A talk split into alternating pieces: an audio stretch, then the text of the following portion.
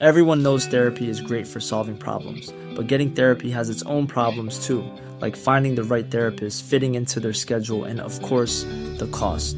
Well, BetterHelp can solve those problems. It's totally online and built around your schedule. It's surprisingly affordable too.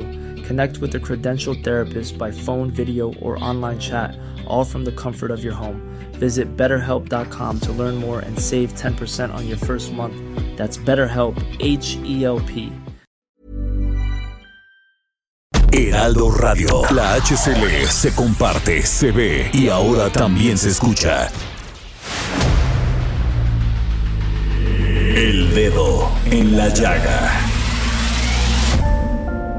Había una vez un mundo en el que nadie creía. Un país de historias inexplicables.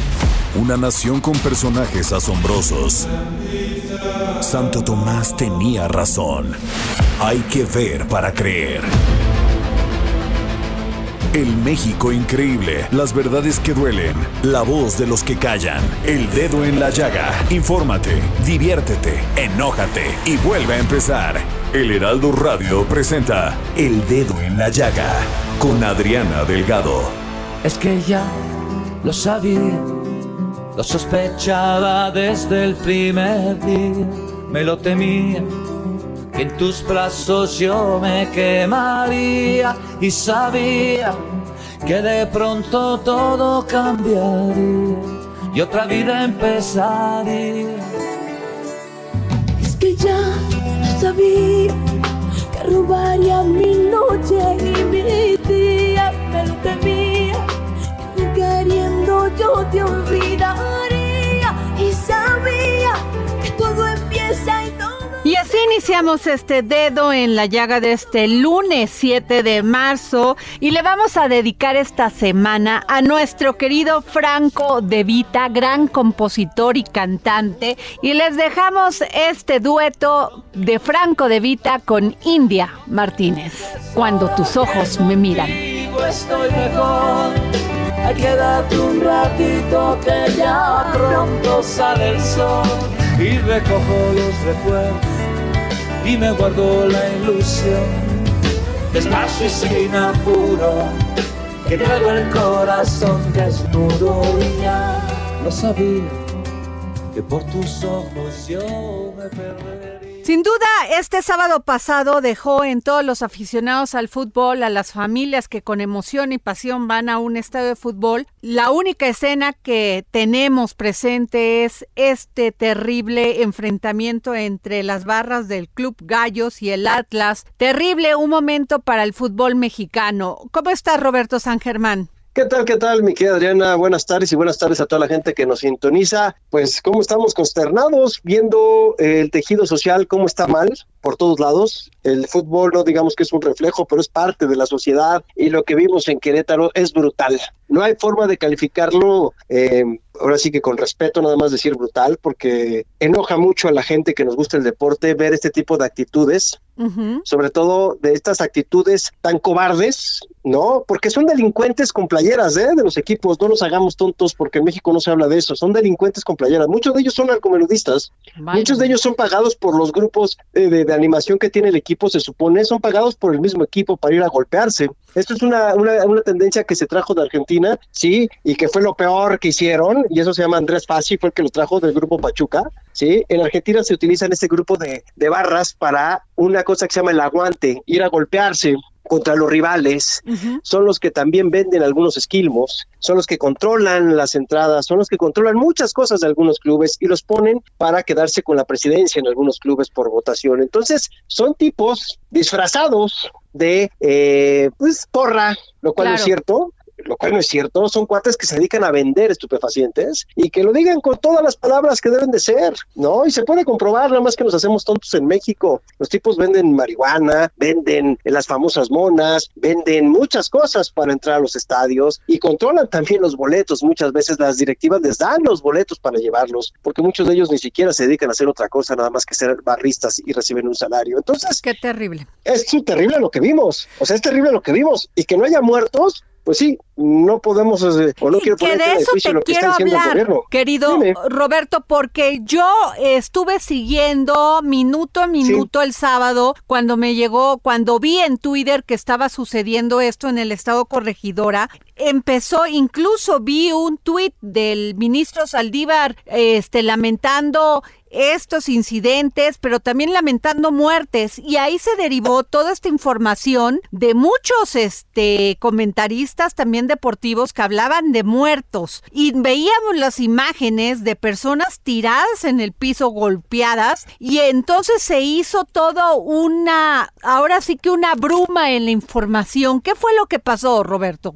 Mira, todavía eh, las cifras oficiales las están manejando el gobierno de Querétaro y el gobierno de Jalisco, ¿no? Y el, y el gobierno federal. Se dice que no hay muertos. Eh, los videos ahí se ve gente, como dices tú, que ya no se mueve, que están conmocionados, que trae una contusión cerebral impresionante por lo que se ve. No soy doctor, pero simplemente tú te das cuenta. Estaban noqueados en el suelo ¿no? Este, encuerados, que es otra, otra cuestión ahí bastante fuerte, que los ves, les quitan la ropa, nunca he entendido esa, esa cosa de dejarlos en sus miembros, ¿no? O sea, ¿qué quieres enseñarle? Y eso es una cuestión también que podemos ver con mucha delincuencia y con narcotraficantes en algunos estados como Hidalgo y también lo que está pasando en Querétaro, ¿no? Esta cuestión, pues dice el gobierno federal, dice el gobierno local, en Querétaro, el gobierno en Jalisco, que no hay muertos y hay testimonios de gente que está las, que, las personas lo señalaban, unas imágenes terribles, o sea, de demasiado grotescas ver a una persona que sin, sin que se moviera todo golpeado, ver las escenas de salvajismo con la que con la que golpeaban. Había una mujer que quería rescatar a uno de los heridos y, este, y se lo quitaron para seguirlo golpeando. O pues sea, es que, terrible. Adriana, aquí es muy simple. Estos cuates llegan drogados o alcoholizados, así de simple. Y aquí hubo alguien que estuvo planeado y no me digan que no. Había gente que les abrió las puertas para irse a golpear. Claro, la misma gente que lo se señalan, lo señalan que, que, déjame decirte esto que que los barristas del Querétaro comenzaron a correr por los túneles internos del estadio en todas direcciones para rodearlos. Claro, a ver, esto estaba premeditado porque esto no es ver, estos, este grupo de barristas de Querétaro ya tiene muchos antecedentes. No es la primera vez que hacen esto. Cuando ellos estaban en la Liga de Expansión, se daban unas golpizas con el equipo de San Luis, pero golpizas. Y ya también pasó contra el equipo de San Luis. Hay que recordar que fue lo mismito en ese estadio, en donde se tuvieron que meter al campo, en donde fue lo mismo. Ya también había pasado con Atlas. Hay que recordar los incidentes 2007, 2010. O sea, hay varias situaciones que se vive con este grupo. Es de los más, más, más, este, ¿cómo se llama? Peligrosos del fútbol. Y no nada más son ellos, ¿eh? Esta práctica estúpida de traer barras, sí, porque vemos América tiene su barra, Pumas tiene su barra, Chivas tiene su barra, el Atlas tiene la barra, Querétaro tiene su barra, ¿sí? o sea, todas estas barras o esas maneras de que vivir el deporte, el fútbol, porque es una tontería. El ponerme una playera no me va a hacer golpear a alguien por defender los colores. Perdóname, el fútbol es lo menos importante de lo así de, de lo que te puede pasar.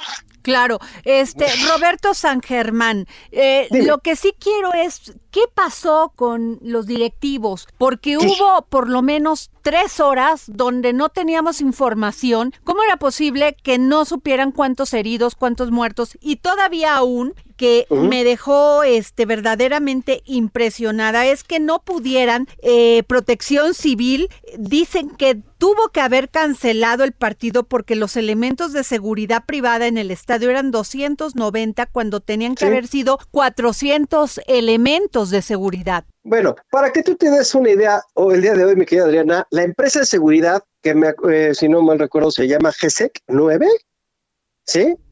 Hoy ya no existe.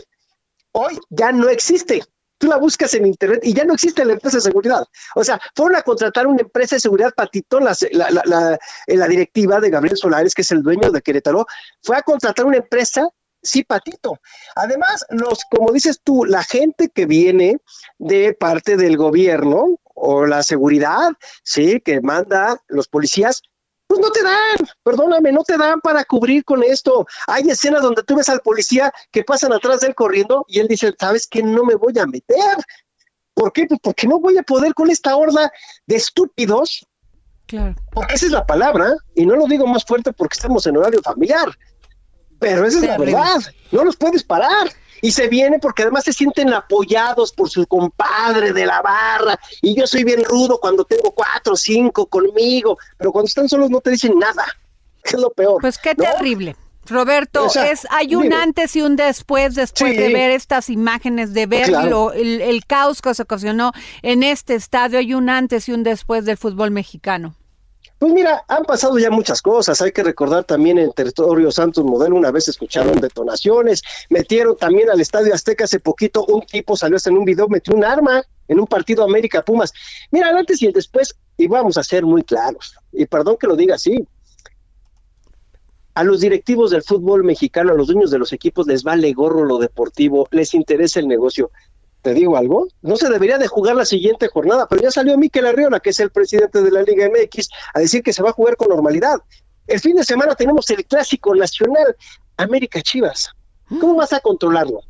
nos van a tener que dar un ejemplo. No hay que, ahora sí que no tenemos ni siquiera un padrón de los barristas en México, perdón, ¿cómo los vas a poder checar a todos simplemente con los videos? Eso pasó en Inglaterra, tuvieron que hacer un padrón para ver quiénes son, quiénes eran los hooligans y prohibirles las entradas y prohibirles estar a menos de no sé cuántos kilómetros de un estadio. En México no existe eso, no los vemos, no sabemos quiénes son, pero sí se les paga para que vayan a hacer estos desmanes, para que vayan y se golpeen. Sí va a quedar uno, un antes y un después, claro. ¿Por qué? Pues porque, a ver, tú llevarías a tus hijos en un partido de fútbol, perdóname, el fútbol lo tomaron los criminales. ya no puedes ir a un evento que era familiar. ¿Quién se viera a meter después de, de ver estas escenas? Yo no voy a meter a mis hijos a un estadio de fútbol, ni loco. Pues no puedes ir a ver un partido de fútbol cuando tienes a idiotas con una playera que te, por, porque llevas la del otro equipo, te van a golpear. Perdóname, pero yo le voy a un equipo y no me voy a quitar la playera porque un cuate no le guste. Y no me tienes por qué golpear por irle al equipo contrario. No te da nada el que yo le vaya a otro equipo y me tengas que golpear. Perdón, eso no es irle a un equipo, eso es ser un idiota. Pues sí. Híjole, qué terrible, Roberto. Mm, te agradezco mucho tus opiniones y que nos des esta, pues toda esta relatoria de lo que pasó. Gracias, Roberto San Germán. No, gracias a ti y ojalá, ojalá los gobiernos no maquillen las cifras como los han maquillado por años, ¿eh? No hay que olvidarnos del terremoto del 85 y del 2017. Las cifras de repente no concuerdan y seguramente alguien está encubriendo para no decir que hay muertos, pero hay que esperar. Gracias, Roberto. Gracias, Roberto San Germán. Gracias. El dedo en la llaga. Bueno, después de este reporte que nos dio Roberto San Germán de todos estos acontecimientos en el estado corregidora de Querétaro, terrible entre el Atlas y los Gallos Blancos, pues no nos queda más que preguntarle a un experto como José Newman, el doctor José Newman, que es un gran psiquiatra, este, doctor, definitivamente las imágenes que vimos son muy graves, con un salvajismo, golpeándose unos a otros y con mucha furia, matando matando, asesinando ante las cámaras, ante la gente. Habíamos visto estos eventos en otros partidos de fútbol porque las emociones se, se desbordan, pero nunca como lo vimos en este sábado en la corregidora. ¿Qué nos dices, Pepe, de porque he visto 20 mil tweets diciendo tenemos una sociedad dividida, mucho peli mucho cuidado, estamos viviendo un momento difícil en este país de este confinamiento, después de esta delincuencia, después de esta crisis este económica, pero esto ya son palabras mayores. Así es, mi querida Adriana. Primero que nada, un gran saludo para ti y para tu público. En relación a las escenas que refieres, que sí son muy dramáticas y muy preocupantes, yo creo que hay varias dimensiones. La primera, lo que vimos fue una exacerbación de un grupo en contra de los del otro grupo y el otro grupo era prácticamente el resto del estadio. Están en un partido, aparentemente la situación se ve tranquila, probablemente había la pugnacidad natural entre los dos equipos y más concretamente entre las porras de los dos equipos, pero no se preveía ningún desenlace así, ni tampoco el partido estaba en esos momentos, digamos, calientes, ni tampoco era la final de una gran competencia, era un partido más, de tal manera que la escena misma no permitía anticipar eh, que, desembocar en esto. Es para todos una sorpresa. Y de pronto lo que vemos es que hay un grupo que se desprende del sitio donde está, que es el lado de la porra, aparentemente de la porra del, del equipo Atlas, aparentemente, digo porque el hecho de que un grupo haya estado en esa zona no necesariamente implica que esos individuos que fueron los que propalaron este desorden hayan sido parte de la de la porra. Es una inferencia que me parece que no necesariamente es cierta. Okay. Lo que sí vemos es que estos cuates se lanzan materialmente encima de todos los otros y arremeten contra ellos a punta de golpes e insultos con una hazaña, como tú bien dices, pues que llama muchísimo la atención. Ahora, y, Pepe, eh, ¿por qué el desnudo? ¿Por qué los dejan desnudos? ¿Qué quieren decir? Bueno, desnudar a alguien es una vejación, ¿no? Es un acto de violencia, es un acto de sometimiento, es decir, no solamente te golpeo, sino te encuero. Es decir, tengo el poder de ponerte en ridículo. Tengo el poder, como decimos, de enseñar tus vergüenzas. Tengo el poder de apropiarme de tu cuerpo y hacer de ti lo que a mí se me pega la gana, ¿no? Allá hay un acto realmente muy abusivo y muy violento. Ahora, déjame aquí eh, eh, especular dos cosas, ¿no? Eh, provocar una riña de esta naturaleza no es difícil, no es difícil, porque en un ambiente así basta con que alguien empiece a agredir verbal o físicamente a otro, ya no digamos si son muchos los agresores y muchos los agredidos, para que la contraparte reaccione, pues es imposible que no reaccione. Entonces, provocar un desaguisado así no es difícil, no es difícil. Y aquí cabe la pregunta, ¿cuál es el móvil de los que lo provocaron? Yo creo que aquí es donde está la cuestión fina, porque los móviles caben muchos. Digamos, si estuviéramos hablando efectivamente de dos porras, pues entonces se caldean los ánimos, hay una competencia de dichos, unos le mientan la madre a los otros, le dicen vamos a ganar, insultan a la contraparte, ustedes son tales por cuales, vamos a ganar nosotros, se calienta el ánimo y ese es el detonante. Lo que pasa es que en este caso esa circunstancia no se da. Si vemos las imágenes, no había nada que hiciera pensar en eso, repito, no era un partido de final, no estaban caldeados los ánimos, como en otras ocasiones cuando vemos las grandes finales del América Guadalajara, en fin, ¿no? Claro. Aquí, aquí pareciera que de repente hay alguien que detona, propicia, produce la situación. Pepe, ¿por qué la violencia, Pepe? ¿Por qué se ha exacerbado la violencia en nuestro país los últimos meses? Ah, eso, eso ya nos lleva a un, a un terreno más amplio, ¿no? ya no es solamente el evento de la corregidora, sino como bien dices, el clima que ha venido expandiéndose en el territorio nacional en los últimos meses si no es que años. Pero ¿qué escenarios nos esperan? Porque, o sea, lo que también acaba de pasar en, en, en Guanajuato, en Michoacán, perdón, lo que acaba de pasar en Michoacán, que no sabemos si fue fusilamiento o ajuste de cuentas, el caso es que murieron personas en un delito terrible. Y qué bueno que lo mencionas porque lo que ya ha dejado de ser noticia es la violencia y la delincuencia. Yo diría que la noticia hoy es o la ausencia de las fuerzas del orden o la pasividad de las fuerzas del orden. O no están, o sí están, pero no actúan. Digamos, Qué terrible. Que haya, que haya conductas delictivas no es, no es extraño. Toda sociedad trae consigo una carga de delincuencia. Se supone que previendo eso, las leyes y las instituciones tienen previsto aparatos de seguridad que anticipan, aparatos de contención que actúan, aparatos de represión que contienden y aparatos sancionadores que castigan. Lo que estamos viendo es que frente a una violencia creciente hay o una ausencia o una inacción de parte de quienes debieran actuar para prever, enfrentar y contener esto. Esto es lo que es muy preocupante. Terrible, Pepe Newman. No sabes cómo te agradezco tu opinión, la verdad muy valiosa y vamos a estar pendientes si nos permites, pues este, seguirte llamando, querido Pepe. Y contigo, contigo me sumo a la preocupación. Creo que esta preocupación está expandiéndose y soy uno más de los preocupados. Pues sí, sin duda. Gracias, Pepe Newman. Buenas tardes. A ti. Saludos. El dedo en la llaga. Samuel Prieto.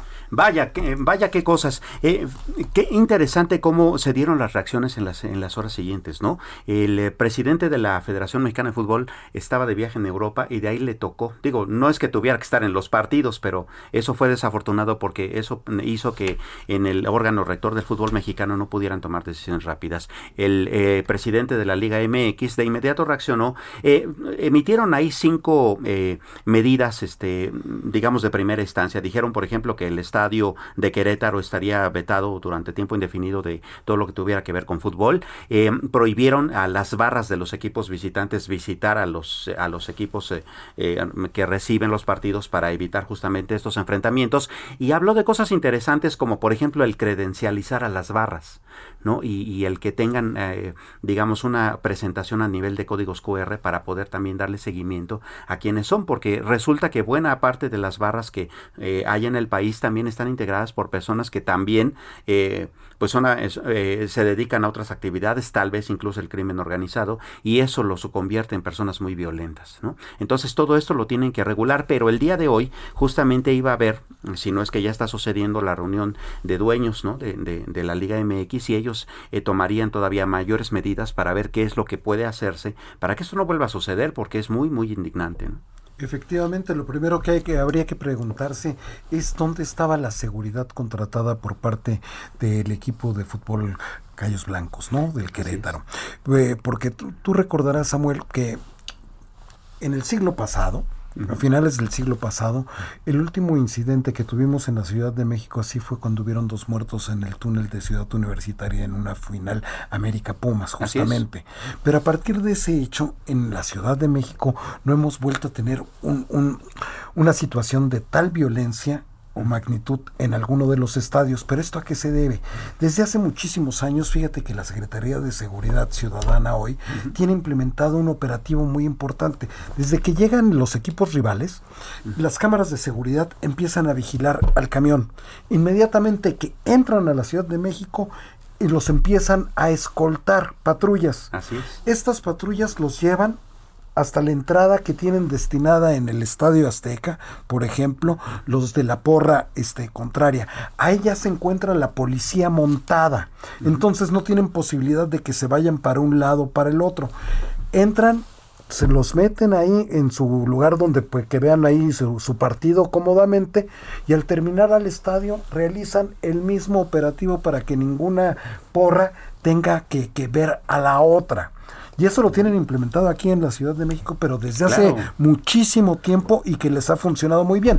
Y sobre todo que no tenían 270 personas nada más mal entrenadas, mal calificadas. Y de una empresa privada que ya ni existe. De una empresa privada que no existe, que es Patito, como lo decía Roberto San Germán, este, sino que eran cuidados por los 88 mil eh, efectivos que tiene la policía aquí en la Ciudad de México. o sea, no los 88 en el estadio, pero sí una gran parte destinados. Y no solamente a eso, sino también para el tráfico alrededor de los estadios en partidos importantes, mi, estimado Samuel. Y, fíjate cómo acabas de describir todo un operativo que conlleva no solamente la presencia policial en el terreno, sino las, el uso de las cámaras del SEC 5, eh, todo el monitoreo que se hace a través de la tecnología eh, y las nuevas eh, técnicas policiales que se van adquiriendo a lo largo del tiempo. Eso es tal vez lo que sucede, lo, que podría suceder en estadios justamente como el de Querétaro. Querétaro, por cierto, es un estado pues bastante desarrollado. Ahí hay dinero, ahí hay seguridad pública, también tienen un C4.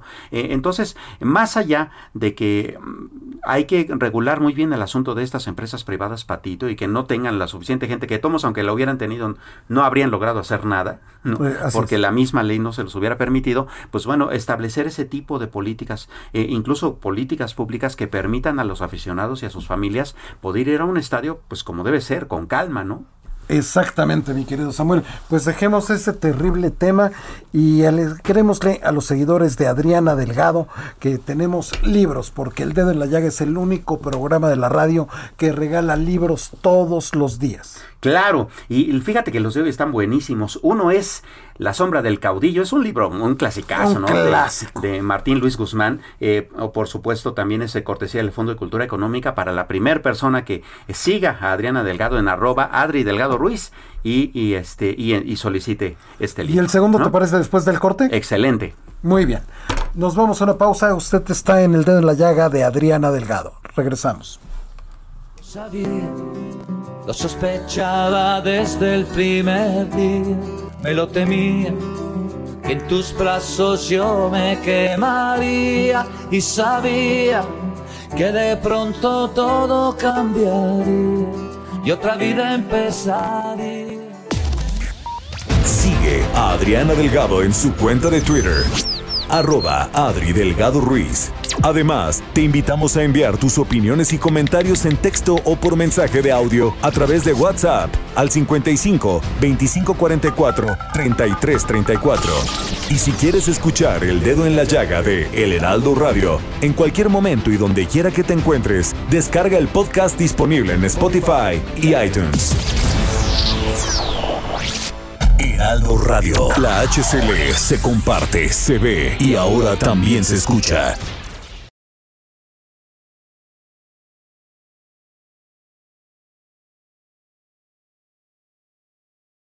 Heraldo Radio. La HCL se comparte, se ve y ahora también se escucha. Sigue a Adriana Delgado en su cuenta de Twitter en arroba Adri Delgado Ruiz. Y envíanos tus comentarios vía WhatsApp al 55 25 44 33 34 o 55 25 02 21 04. Es que ya lo sabía, lo sospechaba desde el primer día, me lo temía que en tus brazos yo me quemaría y sabía que de pronto todo cambiaría y otra vida empezaría.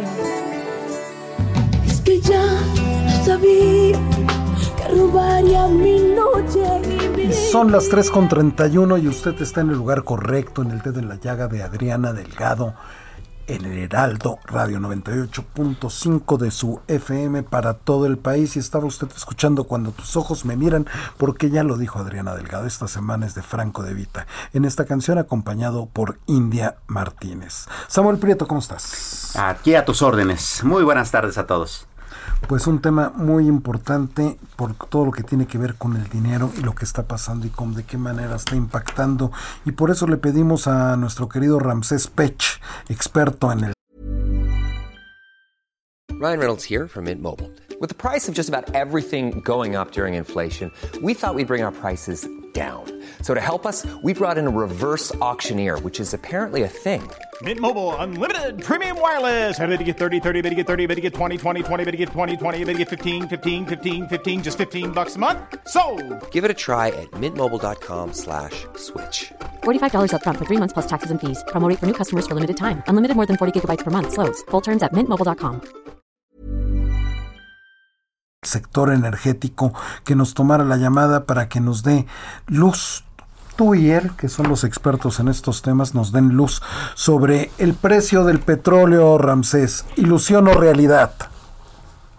Buenos días, buenas tardes, ¿cómo estás? Te mando un saludo. Pues es entre ilusión y realidad, y la realidad es que el precio del barril por arriba de los 120 dólares, el día en la madrugada llegó a los 130 y hoy está por cerrar aquí en el continente americano más o menos entre 100 y 122 dólares con la expectativa de que pudiera subir más todavía de lo que hemos observado en las últimas semanas. Eh, mi querido Rancés, buenas tardes. En efecto, eh, el precio del barril de petróleo, este, sobre todo de los de referencia, está bastante alto. Y mm, recordamos eh, bastante bien, porque no hace demasiadas décadas de eso, que cuando eso sucedía en México, pues había una bonanza, porque México era un país petrolero. Entonces subía el petróleo y empezaba a haber dinero a montones. Ya no es así, ¿no? Ya no producimos tanto, cada vez nos va más mal en cuanto a producción. Entonces, ¿cómo realmente le irá a la economía mexicana con el precio internacional del petróleo? Bueno, hay que comentarle al público que acuérdense que nosotros firmamos en el 2016 en Viena un acuerdo para pertenecer a la OPEMA. Desde el 2020, desde abril, hemos firmado en un acuerdo que se hizo en que no íbamos a producir más de 1.753.000 barriles y esto lo vamos a llevar más o menos hasta el 2022 porque seguimos en el, acuerdo de la OPEMA. Esto significa que nosotros no podemos exportar una mayor cantidad de crudo porque tenemos la idea de mandar más crudo a las refinerías. Y esto lo vimos en el mes de enero, donde exportamos 832 mil barriles, cuando siempre hemos exportado por arriba de un millón. Aquí la pregunta cabría es, ¿qué hacemos para poder tener una mayor cantidad de dinero? Porque les voy a dar este dato. Hoy en día, para que tú tengas tu punto de equilibrio, es decir, que ni pierdas ni ganes, el precio del barril debería estar en 45 dólares. Si hoy, está, si hoy vale más de 120 dólares, imagínate que estás teniendo por cada barril que tú estás Claro, eh, y además habría que considerar esta cifra muy reveladora que tú nos dices, en el sentido de que eh, incluso la producción que estamos enviando al extranjero ni siquiera llega al compromiso que hicimos con la, con la OPE Plus, ¿no? Es decir, eh, ni siquiera estamos llegando a esa cuota, lo cual significaría que las entradas de dinero por concepto de petróleo al país, pues tampoco son tan, tan, tan vastas, ¿no? No, y creo que lo que tenemos que ver es la realidad de nosotros es qué es lo que pretendemos hacer en los próximos años. ¿Por qué? Porque viendo los futuros que están el día de hoy, eh, más o menos hasta el año 2023, se mantiene un precio de barril por arriba de los 80 dólares. Esto significa que hoy en, en, en, el corto, en el corto y el mediano plazo va a haber un incremento en los precios del barril y si el punto de equilibrio que te están diciendo hoy es de que debe de costar eh, 45 dólares, imagínate cuánto tú no estás ganando hoy por cada entrada que estás teniendo de, crudo. La refinación, ahí les doy este dato. Hoy en día las refinerías, por ejemplo, si tú llegas a meter el WTI, que es en las refinerías de Estados Unidos, datos de OPEP dicen que están teniendo un margen de casi 17 dólares. Los que están refinando en Europa, cuando meten el Brent, están ganando alrededor de 6 a 7 dólares. Y cuando meten el, crudo de, Urales, que es el, el de Rusia, están ganando 5 dólares. Y en México, lo que estamos metiendo nosotros en la refinería solo estamos ganando no más de 3 dólares y en el último trimestre del 2021 solo ganábamos punto treinta punto 31 centavos de dólar por cada barril que estamos nosotros refinando. ¿Eso tiene que ver con la calidad de la mezcla mexicana, Ramses? Sí, sobre todo, por ejemplo, lo que llamamos el WTI, que es de Estados Unidos, es un crudo que está, que le vamos a llamar entre 34 y 36 grados API, es decir, es un crudo ligero. En México nuestra, nuestros crudos están entrando entre 26 y 28 y es un crudo de pesado a mediano. Así es. Eh, ahora en contraposición, porque eh, digo, eh, tal vez la parte, si es que la podemos llamar positiva de este asunto, es justamente que estarían entrando más dólares al país. un análisis que leí recientemente dice que por cada dólar que suba por arriba de lo presupuestado en el presupuesto de ingresos este, del país, estaríamos recibiendo por ahí de 103 mil millones de pesos este, aproximadamente. Pero eso ayudaría a compensar que ahora Hacienda está teniendo que subsidiar al 100% el IEPS en gasolinas, por ejemplo? Yo creo que eso lo del IEPS, me han hecho la, pregunta, este, yo creo que hay que tener, hacer lo siguiente, es un negocio en donde tienes a un Pemex que tiene una deuda. El dinero va a empezar a costar más porque acuérdense que los bancos centrales las tasas de interés van a subir. Entonces, si van a subir las tasas de interés, estamos viendo el tipo de cambio que hoy en día se está depreciando el peso con respecto al dólar, creo que este dinero de excedentes si me lo preguntaras a mí, yo lo, lo, daría para pagar la deuda que tiene Pemex de más de 109 mil millones de, dólares. Y eh, lo del JEP, hay que recordar lo que no estamos haciendo ni tú, ni yo, ni todos los que estamos aquí hoy en día, no estamos con, no nos están cobrando el impuesto. Entonces, ¿qué quiere decir? Que hoy estamos pagando un costo real de cada uno de los precios de los combustibles. Imagínate que si pudieran eliminar el JEPS, ¿cuánto dinero no nos estaríamos ahorrando cuando el precio del barril empezara, empezara a descender? Hoy el precio del barril es caro. Y te comento, ahorita yo estoy aquí por, por Estados Unidos y estoy observando que el, que el, galón de la gasolina regular ahorita está casi en 3.80. El del diésel está en 4.50 dólares por galón. Más o menos está entre 20 y 20.50 el litro de gasolina regular y en México se está manteniendo en 21.50. He ahí la gran diferencia que es la que está en función del precio del barril. Eh, cuestión que tiene que ver incluso con, con cómo lo observas, ¿no? El gobierno, por ejemplo, está diciendo, eh, estamos subsidiando al 100% el IEPS, este, pues para que haya un ahorro. Bueno, si no existiera IEPS, de todos modos estaría igual de bajo. Pero ahora resulta que adicionalmente la Secretaría de Hacienda ha expresado ya públicamente su, su intención de emitir un nuevo decreto en donde se amplíen este, algunos de los subsidios a la gasolina en México justamente para evitar lo que acá llamamos un gasolinazo. ¿Qué tanto sería el golpe a las finanzas públicas? Públicas mexicanas si se diera algo así?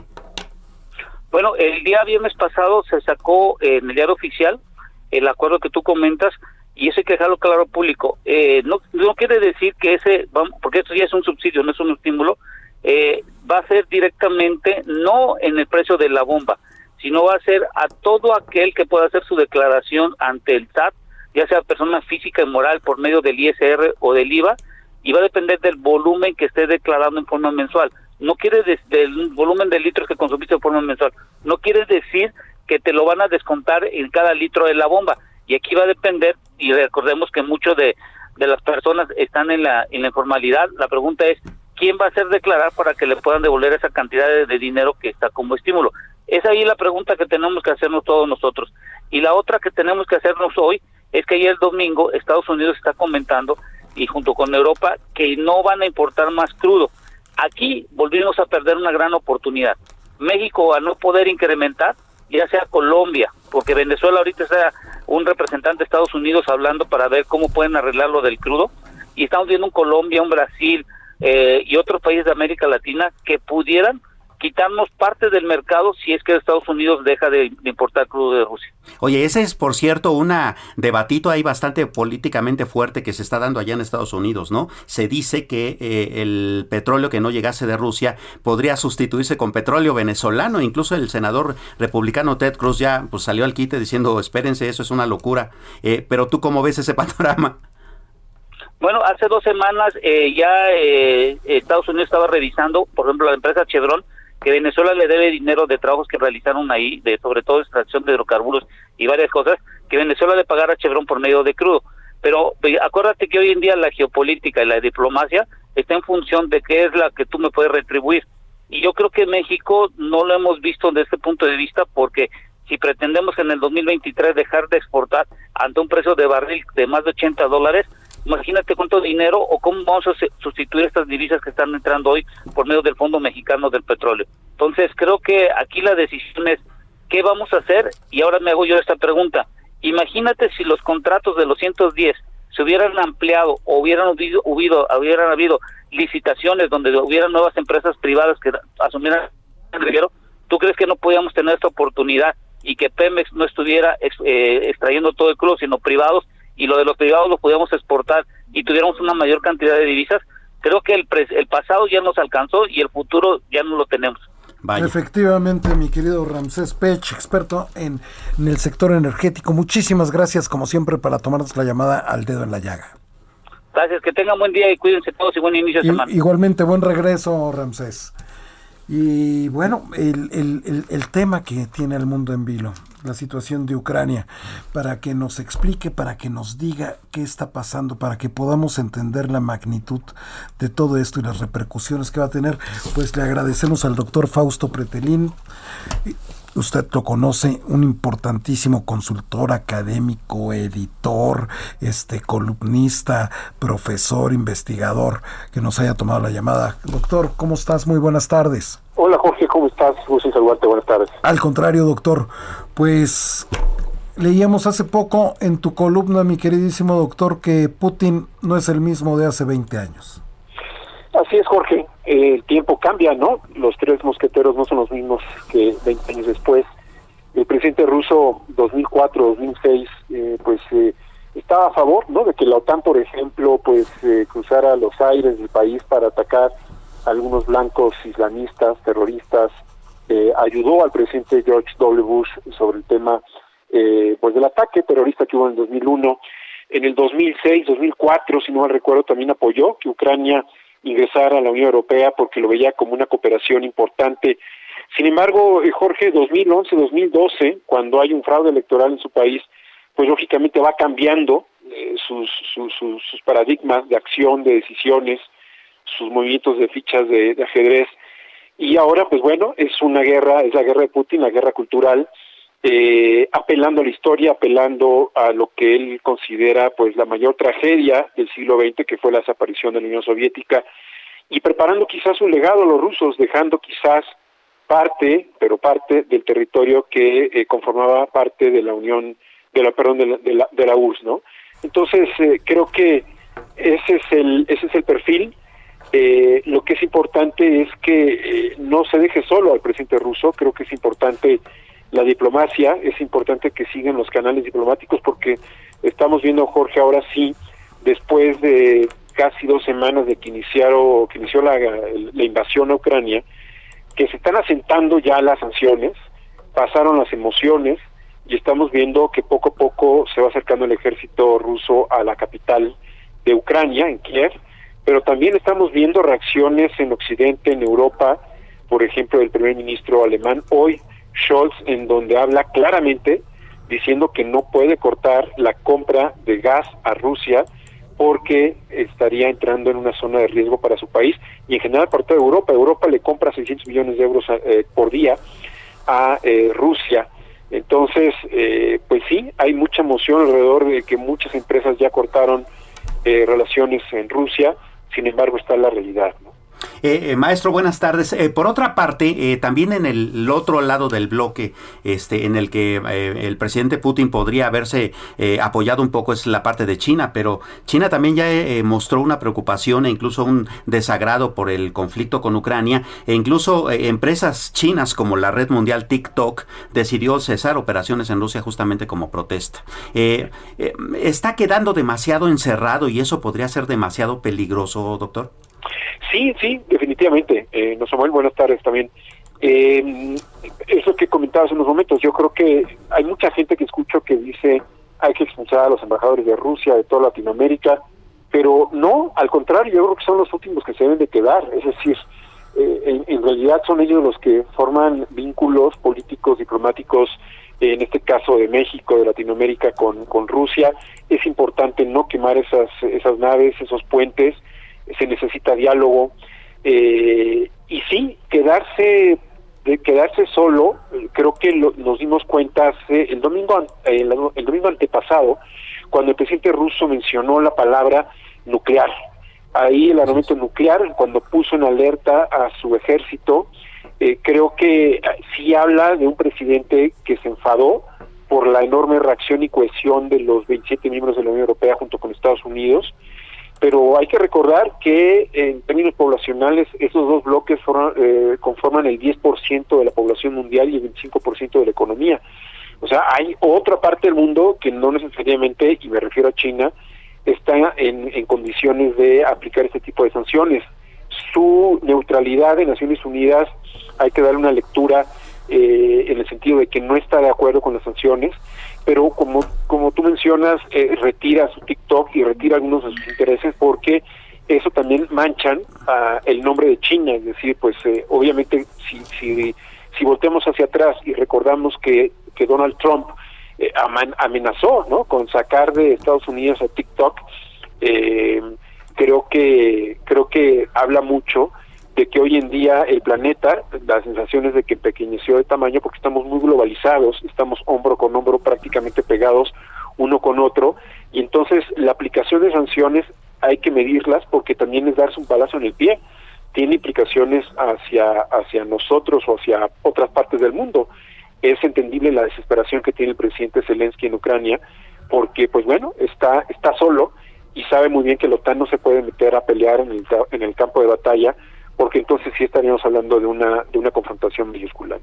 Eh, el papel de México, doctor, también parece ser, si se me permite el término, demasiado interesante, ¿no? Considerando primero que eh, Rusia dijo en algún pronunciamiento en días pasados que le parecía bien que México eh, no estuviera metido en este asunto de las sanciones, aprovechando esta listita que está haciendo Rusia de los países a los que después pues puede retribuirles esas sanciones. Y por otro lado, México, recordemos, está actualmente dentro del Consejo de Seguridad de Naciones Unidas. Eh, ¿Qué papel eh, diplomático podría eh, desarrollar México desde esa perspectiva? Mira, yo, creo que son varios elementos a considerar desde México. Primero, creo que arrancó en tercera, en tercera velocidad. eh, en el Consejo de Seguridad, en donde había quizás no claridad en el sentido de mencionar la palabra condenar. Eh, es, es, político el término, es diplomático, pero de alguna manera eh, reafirma un poco eh, cuál es la postura, la posición que tiene México frente a este conflicto. Un segundo elemento es la posición eh, geopolítica de México frente al mundo. En el gobierno del presidente López Obrador hemos sabido que ha sido un gobierno muy etnocentrista, es decir, México como centro del mundo no tiene gran interés en meterse en temas y mucho menos en conflictos en el exterior, pese a que el Consejo de Seguridad pues está obligado eh, porque es uno de los 15 miembros. Eh, y un tercer elemento yo diría que es la distancia, es decir, cuando hubo sanciones en contra de Venezuela, el actual presidente no las aplicó, inclusive salió del grupo de Lima, que dejó heredado el presidente Peña Nieto, eh, salió junto con Argentina de ese grupo, que trató de sustituir bien o mal a la OEA, después de que la Asamblea de Cancún encayera, encalló en realidad la OEA ya, dejó de tener fuerza en ese problema y entonces eh, México dijo no aplicamos esto. Entonces, la, insisto, la, la distancia con Rusia, bueno, pues eh, también es importante considerarla, eh, no tiene más allá de dos mil millones de dólares anuales la relación, y entonces el presidente de México pues eh, cuida cuida esta, esta esta cifra no estos negocios. Claro. Sin embargo no tener posición doctor eh, también es tener posición no eh, en ese sentido habría algún tipo de, de impacto o consecuencia no, yo, a ver, yo creo que en, el Consejo de Seguridad eh, sí hay una, una postura de condenar. Eh, no sé, eh, obviamente las sanciones no van a venir de parte del gobierno de, del presidente López a menos de que sean sanciones eh, articuladas desde Naciones Unidas. De otra manera yo lo veo difícil. El, no hablar o el no tener una posición crítica en el día a día durante sus mañaneras, pues bueno, habla de un presidente sí lejano al problema, eh, puede convertirlo en un presidente quizás indolente en el sentido de que no está metido en el canal eh, de la realidad en donde todo el país bueno, no sé si todo el país, pero, pero una parte importante en términos mediáticos eh, sí está abordando el conflicto y qué decir en Europa y qué decir en Estados Unidos, pero eh, entiendo que eh, pues el presidente López Obrador, si, si te fijas, cuando ha mencionado países en este año, al menos 2022, pues es porque tenemos conflictos, lo mismo con España, con Panamá, eh, con Austria por el penacho, eh, me refiero a Panamá por, por el, la propuesta inicial del embajador, eh, con Perú inclusive, en donde pues también hubo eh, protestas por parte de la oposición del presidente Castillo allá en Perú, cuando el presidente mexicano los calificó de conservadores, eh, sabiendo que en Perú en este momento, desde hace cuatro o cinco años, quien gobierna es el Congreso, no es el presidente. Entonces el Congreso tiene mucha fuerza en este momento. Creo que, que, que, que, que vamos, que un presidente que quizás sí tenga mucho más vínculos con el exterior, eh, sí estaría tomando posturas y posiciones todas las mañaneras, pero, pero pues es, es muy previsible que no lo haga, ¿no? Doctor, para finalizar esta conversación, te agradecemos mucho, doctor Fausto Pretelín. ¿El aislamiento es un arma poderosa en el siglo XXI? ¿Puede serlo con Putin?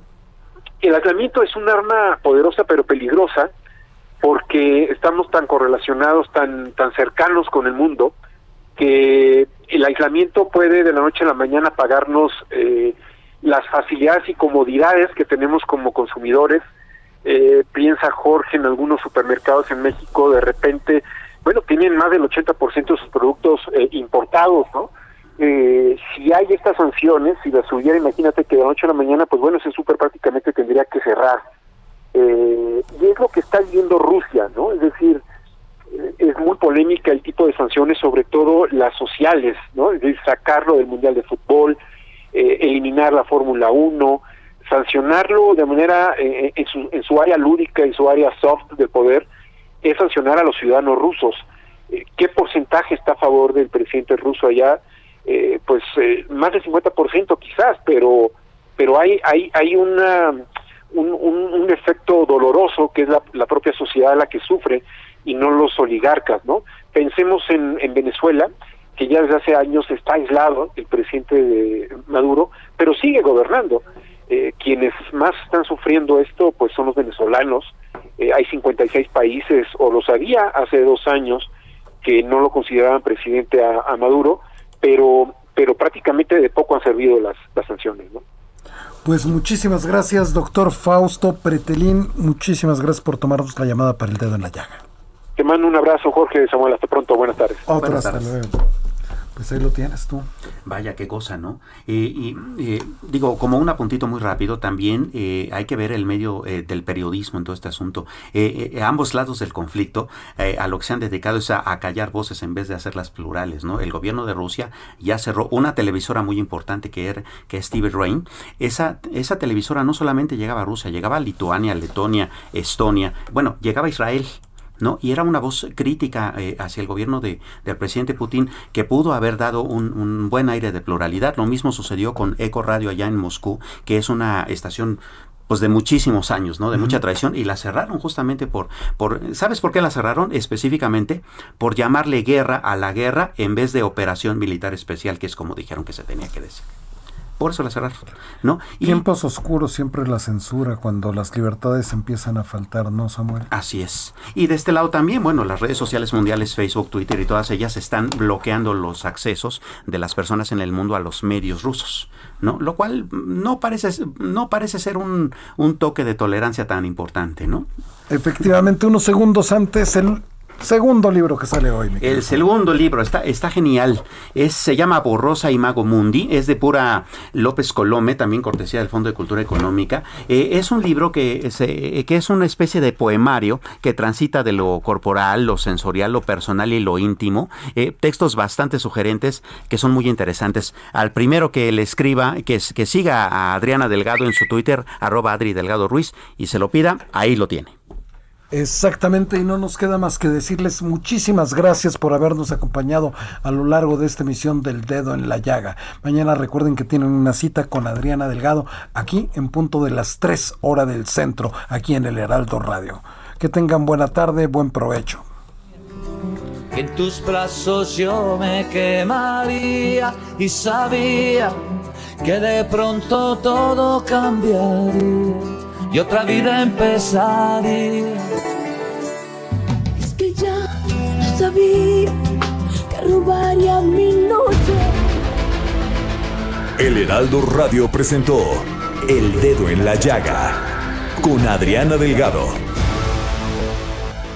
Heraldo Radio 98.5 FM, una estación de Heraldo Media Group, transmitiendo desde Avenida Insurgente Sur 1271, Torre Carrachi, con 100.000 watts de potencia radiada.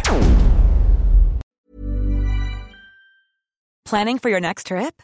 Elevate your travel style with Quince. Quince has all the jet-setting essentials you'll want for your next getaway, like European linen, premium luggage options, buttery soft Italian leather bags, and so much more and is all priced at 50 to 80% less than similar brands. Plus, Quince only works with factories that use safe and ethical manufacturing practices. Pack your bags with high-quality essentials you'll be wearing for vacations to come with Quince. Go to quince.com/pack for free shipping and 365-day returns.